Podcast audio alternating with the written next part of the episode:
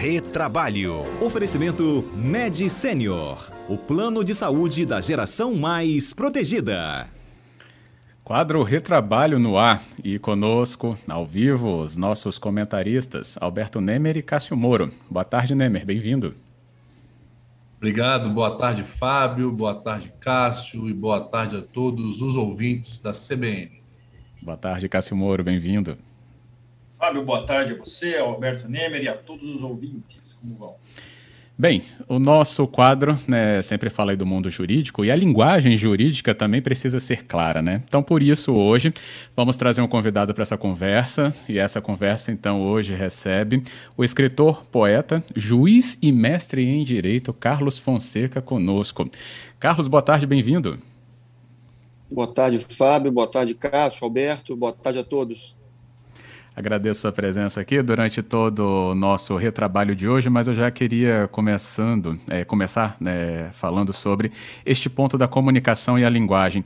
É uma grande barreira, inclusive, né, é, trazer para mais próximo o público de uma linguagem às vezes considerada tão restrita, mas isso é, não pode ser uma barreira completa, não é isso, Carlos? É sim, Fábio, é um, é um, é um grande desafio, né? porque o nosso sistema educacional como um todo ele é muito falho, né? ele tem muitas lacunas. Né? E, e há um mito de que o profissional do direito ele fala e escreve com muita propriedade, mas não passa de um mito. Né? Todos nós somos frutos do mesmo, é, do mesmo sistema educacional. E, e o meu grande propósito é é facilitar o acesso de todos ao exercício da palavra, tanto dos profissionais do direito quanto das pessoas que são leigas. Correto. Nesse caso, né, os próprios profissionais, então, também podem é, atuar nesse sentido de fluir essa comunicação, então, com o público, né, ou com os seus clientes, ou com o meio em que estão inseridos, não é isso? Devem, devem, Fábio, os profissionais do direito, hum. eles têm essa responsabilidade, é, essa atribuição de tornar a comunicação mais clara. Porque o objetivo de toda e qualquer comunicação, não só jurídica, é, é ser transmitido, né? é que a nossa mensagem seja compreendida é, pelo interlocutor. E se nós é, a tornamos mais rebuscada, mais é, truncada, mais difícil de ser compreendida, é, nós não estamos cumprindo o objetivo da emissão da mensagem, né, que é ser compreendido. Ótimo. Bem, como os nossos ouvintes sabem, podem participar desde já pelo nosso número e os nossos comentaristas também trazem suas intervenções. Então, quem pode também já começar? Deixa eu, deixa eu começar aqui hoje, o Fábio. Ô, Carlos, primeiro quero, quero agradecer muito a presença do Carlos. Carlos é um grande amigo, um grande colega de trabalho, um grande profissional e um grande escritor, né? Eu estava lendo Elegia do Corona, foi o livro lançado pra, por ele na, na, no começo da pandemia ano passado, e, excelente, um grande poeta. Agora, voltando para o tema aqui, Carlos, é, nós temos, acho que, um grande desafio entre os profissionais de direito, e quando falamos de profissionais de direito, eu falo tanto quanto tanto aqueles que, tanto juízes quanto advogados, enfim. É, e nós temos aí grandes, duas ba grandes barreiras. Nós temos aqueles profissionais que infelizmente não dominam a língua portuguesa como deveria, e temos aqueles que falam de forma muito rebuscada, é, que usam daquele jurídico exagerada, talvez, para os dias de hoje. E aí, quando a gente fala daquele, daquele juridiquês, daquela linguagem rebuscada, nós não podemos deixar de, de imaginar, nós da área, no, no, maior advogado da nossa história, não é o Alberto Nemer, o Alberto Nemer é o segundo maior, mas é Rui Barbosa, né? É, que tinha uma linguagem fluida, uma linguagem bastante é, é, culta, né, bastante erudita, e nem sempre uma linguagem simples para nós. Eu até, me permita, eu vou falar rapidinho, tem uma historinha muito, uma, uma, uma anedotazinha do, do, do, Rui Barbosa, um dia ele chegou, chegou em casa e pegou um ladrão roubando uma, uma galinha, e aí o Rui Barbosa, eu vou ter que ler esse texto, porque eu não falo como ele, eu não sou um Rui Barbosa, ele falava assim, né? Você deve conhecer essa, Carlos. O Rubem chegou para o ladrão e falou: Não o interpelo pelos bicos de bípedes palmípedes, nem pelo valor intrínseco dos retrocitados galináceos, mas por ousar transpor os umbrais de minha residência. Se foi por mera ignorância, perdoa-te, mas se foi para abusar da minha alma prosopopeia, juro pelos tacões metabólicos dos meus calçados que dar-te-ei tamanha bordoada no alto de sua sinagoga, que transformarei sua massa encefálica em cinzas cadavéricas. O ladrão, que não entendeu nada, perguntou para ele: Mas como é que é, seu Rui? Eu posso levar o frango ou não? Isso é para ilustrar um pouco o quanto a nossa linguagem pode ser acessível quando pode não ser. O que eu lhe pergunto é o seguinte: se nós não somos o Rui Barbosa, temos, podemos usar esse juridiquês e até que ponto? Bom, Cássio, é, eu agradeço suas palavras iniciais. É, o carinho e a admiração são recíprocos. E, bom, Rui Barbosa, para começo de conversa, né, ele faleceu na década de 1920. Então, assim, há 100 anos. Em 100 anos, a linguagem, a língua evoluiu muito. Né? Então, alguns termos, algumas expressões que ele utilizava já não fazem sentido serem utilizadas atualmente. E, e claro, ele tinha uma cultura é, linguística, uma cultura geral muito ampla e absurda. Mas você se referiu aos profissionais do direito que, infelizmente, não dominam é, a linguagem, a língua culta, né? a norma padrão da língua. E eu posso te afirmar é, é, pela observação, pela experiência, é, que isso é a maioria. Infelizmente, é a maioria dos profissionais do direito. E aqueles que abusam do juridiquês, dos termos rebuscados, das expressões complexas, muitas vezes, eu percebo isso também, e você deve perceber, o Alberto também, em audiências, quem abusa muito disso está tentando esconder um outro lado, ou uma falta de conteúdo jurídico, né, ou uma insegurança, e aí utiliza de expressões e de palavras mais complicadas, menos acessíveis, para esconder essas outras lacunas. E, além disso, o excesso de juridiquês é uma forma é, até de alijar a sociedade das nossas comunicações, dos nossos textos, da compreensão do que nós escrevemos e falamos. É uma forma de alijar. É como conversar com um médico e o médico te começar a te explicar que a sua doença é, e, utilizar termos técnicos e, enfim, científicos. E, ora, peraí, eu preciso compreender o que eu tenho, que tipo de cirurgia eu vou precisar. Uhum. Então, se nós é, abusarmos desse juridiquês e de expressões latinas, né, e inserir expressões latinas aos baldes nos textos e nos discursos, nós estamos afastando cada vez mais a sociedade da compreensão do nosso, dos nossos textos, o que afeta, em última instância, a legitimidade democrática do próprio Poder Judiciário. Né? Perfeito. É, aproveitando esse gancho, Carlos, primeiramente, obrigado aí pela, por compartilhar seus conhecimentos conosco, é uma honra tê-lo aqui com a gente. E a gente, justamente no que você disse, às vezes as pessoas tentam forçar um linguajar que às vezes não estão acostumadas até para esconder alguma coisa.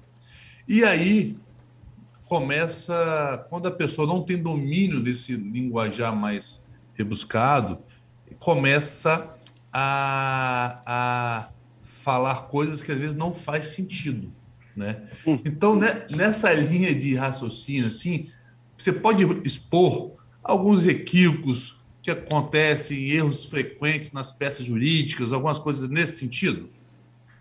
Vixe, Maria. Nós vamos, nós vamos ficar até meia-noite? um pouquinho antes. Alberto, mais, é, obrigado pelo convite também, meu amigo. É, admiro muito o seu trabalho e, e, e todo, o trabalho acadêmico e na advocacia. É, é elogiável. É, bom, é, concordo com você muitas vezes é, é, o, o, profissional do direito, enfim, a sociedade em geral, quando quer abusar das palavras mais pouco usuais, acaba cometendo um ou outro deslize e dizendo o que não queria dizer, e muitas vezes dizendo o oposto do que queria dizer por falta de conhecimento. É, e, e, posso trazer alguns exemplos. É, uma palavra que é muito utilizada é, especialmente no meio jurídico e com o significado distorcido, a gente vê tanto é, em peças escritas, e quando eu falo peças, não são peças é, é, produzidas pela advocacia apenas, viu? são, peças, são decisões judiciais também, acórdãos de tribunal. É, já, já peguei erros crassos em acórdãos do Tribunal Superior do Trabalho e do Superior Tribunal de Justiça. Então, é, é bom ficar claro que toda, toda a seara jurídica está no mesmo balaio. É, e alguns, alguns erros que são muito comuns, é, por exemplo, nós temos visto muito a utilização da palavra latente. Latente, como, como se fosse evidente. Essa hum. questão é uma questão latente, assim, como se não precisasse de prova. E latente é exatamente o oposto. Latente é oculto, escondido. Né? A palavra que a pessoa gostaria de ter utilizado é patente, com P de pato. Patente que é evidente, manifesto. Né? Mas utiliza-se muito o termo latente com o significado trocado, invertido. É, é, uma outra palavra vem sendo, que vem sendo muito mal utilizada, não só no meio jurídico também, o Fábio vai, vai concordar comigo, no, no, meio jornalístico em geral, é a palavra assertivo. Assertivo, uhum. ouvinte, com dois S, viu? Assertivo com dois S. Talvez pela pronúncia parecida, assemelhada, confunde-se muito o assertivo com acertado, certo, correto. Mas assertivo não é correto, não é certo. Assertivo significa categórico, firme, seguro. Inclusive, eu posso ser assertivo e não estar certo. Eu posso estar firme, seguro, mas falando a maior besteira do mundo. A gente vê isso muito acontecer. A pessoa está sendo assertiva, mas está sendo equivocada no que está dizendo. É, é uma expressão muito, muito comum também que a gente observa tanto em peças escritas quanto no discurso, em audiências. É, uma, outra, uma outra expressão que as pessoas trocam o sentido, a princípio e em princípio. Né? Em princípio significa em geral, em tese. E a princípio significa no começo, inicialmente, no início. E as pessoas confundem muito, utilizam uma no lugar da outra, troca. E sem contar erros, a utilização de palavras inexistentes na língua portuguesa. Né? Pessoas, muitas vezes é, se conjuga o verbo intervir, vai falar assim: ah, não, mas a parte interviu. Conjuga-se o verbo intervir como intervir. Que interviu é uma palavra que não existe no português. É, a conjugação correta é interveio. E, e para o ouvinte não errar isso mais, basta o verbo intervir termina com a palavrinha, com as letras V e R, vir. Conjuga de acordo com o verbo vir. Ele veio, portanto, ele interveio. Segue a mesma conjugação do verbo vir. É, uma outra palavra é, de que eu me recordo agora e que é utilizada e que não existe é no que pertine. No meio jurídico, então, a gente encontra muito isso. É, a pessoa quer dizer no que se relaciona, no que diz respeito, no que se refere, e utiliza no que pertine. Ela quer dizer no que tem pertinência com o que ela está falando, no que é pertinente com o que ela está falando. Só que ela fala no que pertine, como se houvesse o verbo pertinir, mas infelizmente ele não existe. Então, esses são alguns exemplos aí que, que, que me vêm à mente e, e, provavelmente todos nós já os observamos no, no nosso dia a dia. Ô, Carlos, vocês não estão conseguindo me ouvir? Está tendo uma obra aqui na, no meu vizinho. É, hum. é como, como, bom, como você bem falou, é, é, existem algumas expressões, e eu, eu já falei isso para você numa outra oportunidade. É, palavra que não está no meu Aurélio de 1900 e bolinha, para mim não existe. E algumas, e algumas palavras é, elas acabam entrando na, pela prática, é, na prática jurídica, elas acabam entrando na prática até que um dia elas entram no dicionário e fazem parte, né? Como inobstante. Inobstante não tem no meu dicionário, para mim não existe. Você disse uma vez que já existe, já é aceita. é, é, assim mesmo, as palavras vão evoluindo e as pessoas que ainda ficam com aquela, com, aquela versão antiga do seu dicionário Aurélio, elas vão ficando ultrapassadas. As palavras vão entrando na, na, no, no, vocabulário português? É, pois é, Cássio. É, o seguinte, é, a língua, é um clichê falar isso, mas a língua é, é viva, né? Ela, ela evolui, ela se modifica. Tanto, se não fosse assim, nós estaríamos falando ainda vossa mercê, e não você. É, de fato, é, essa palavra inobstante que você disse, alguns dicionários já a incluem, já a consideram é, um verbete dicionarizado. Outros não. Então, assim, veja que há uma, uma, uma, uma, uma confusão, assim, uma, uma divisão. Mas, é, como há dicionários que a incluem, nós não podemos dizer que, tá, que a pessoa que a utiliza está equivocada, né? porque a chancela de alguns gramáticos, de, algum, de alguns dicionaristas. E, de fato, algumas palavras caem em desuso, outras são incorporadas.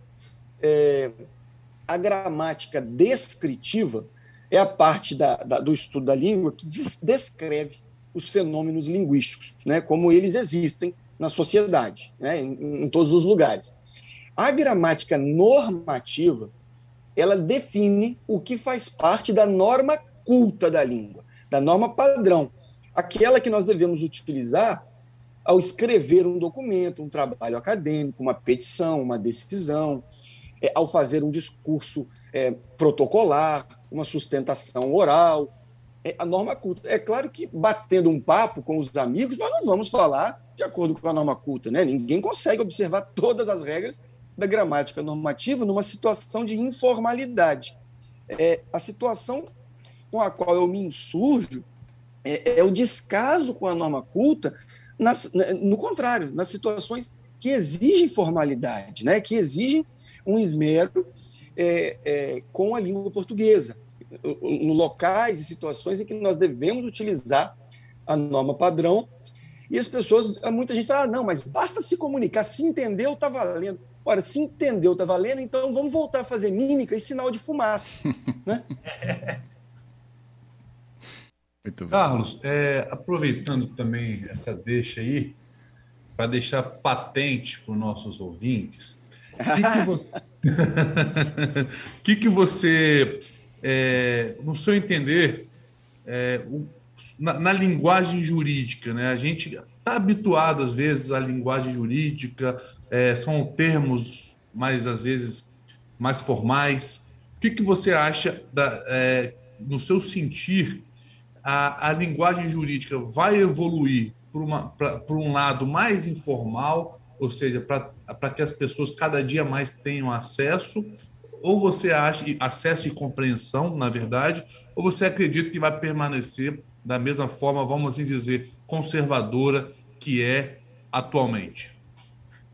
Olha, Alberto, eu, eu penso o seguinte: assim, a, a, minha sensação é de que o, no, o nosso maior problema com a língua é, não é, não é, por exemplo, escrever latente é, em vez de patente, por exemplo, né? Assim, trocou uma letra, ou retificar em vez de ratificar, ou esquecer uma vírgula, ou colocar hífen onde não deveria.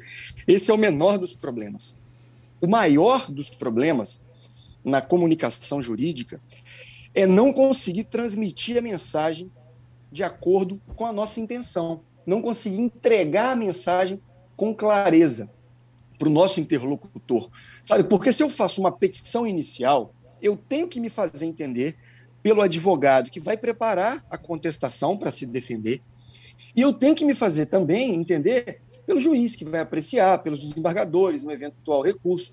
Então, eu tenho que passar a mensagem com clareza, eu tenho que entregar. Eu brinco assim com a metáfora dos óculos. Sabe, eu tenho que pegar os meus óculos de autor do texto, de escritor, e emprestar para o leitor. E os óculos não podem estar arranhados, embaçados, trincados, porque senão a visão vai ficar ruim, a comunicação não vai ser boa. Eu tenho que entregar óculos límpidos, cristalinos. É, então, a clareza na comunicação, na mensagem, a construção de parágrafos, é, o encadeamento lógico de ideias, isso é muito mais problemático, a meu ver, do que erros, pequenos erros ortográficos, sabe?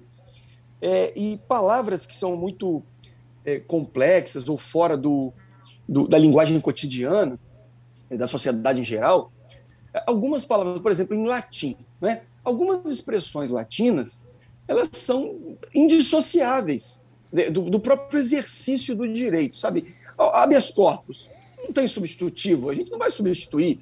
Erga omnes, nós não vamos substituir essas palavras. Agora, eu vou fazer uma decisão, por exemplo, estou lá fazendo uma sentença. Eu vou abrir o dicionário em latim e ficar procurando expressões latinas para inserir na minha sentença? Ah, não. Aí é demais. Aí eu estou querendo criar um enigma. Eu não estou querendo dar uma resposta para a sociedade, eu não estou querendo me fazer entender.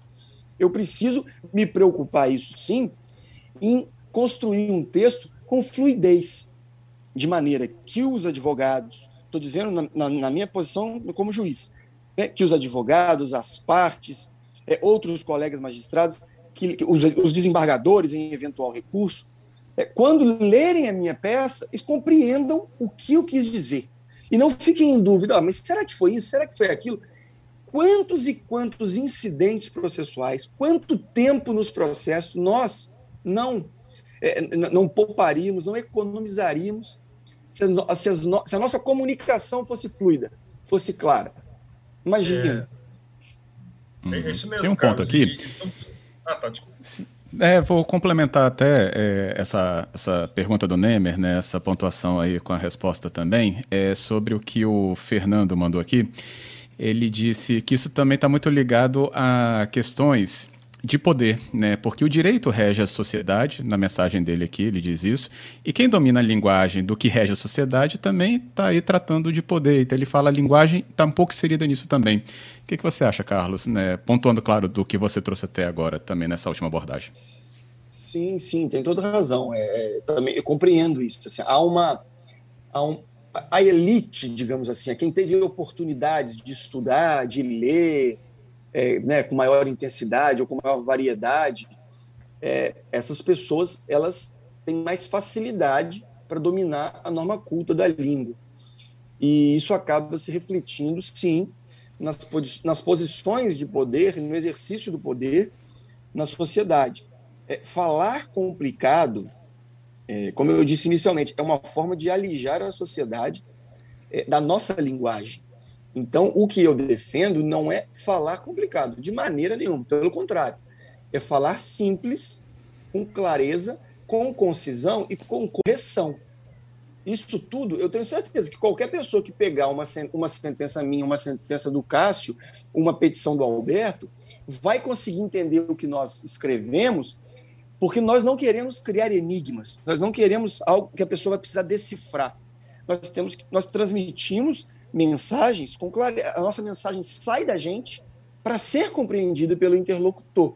Agora, uhum. que a língua também é uma forma de, de, marcação de posições de poder, isso é. E contra isso eu também me insurjo, eu, tentando trazer uma democratização da linguagem para que ela se torne mais acessível, mas ainda assim dentro da norma padrão. Isso é plenamente possível. É, o Carlos, até para concluir, é isso mesmo. É, acho que são dois pontos importantes numa escrita, é, especialmente nossa escrita técnica.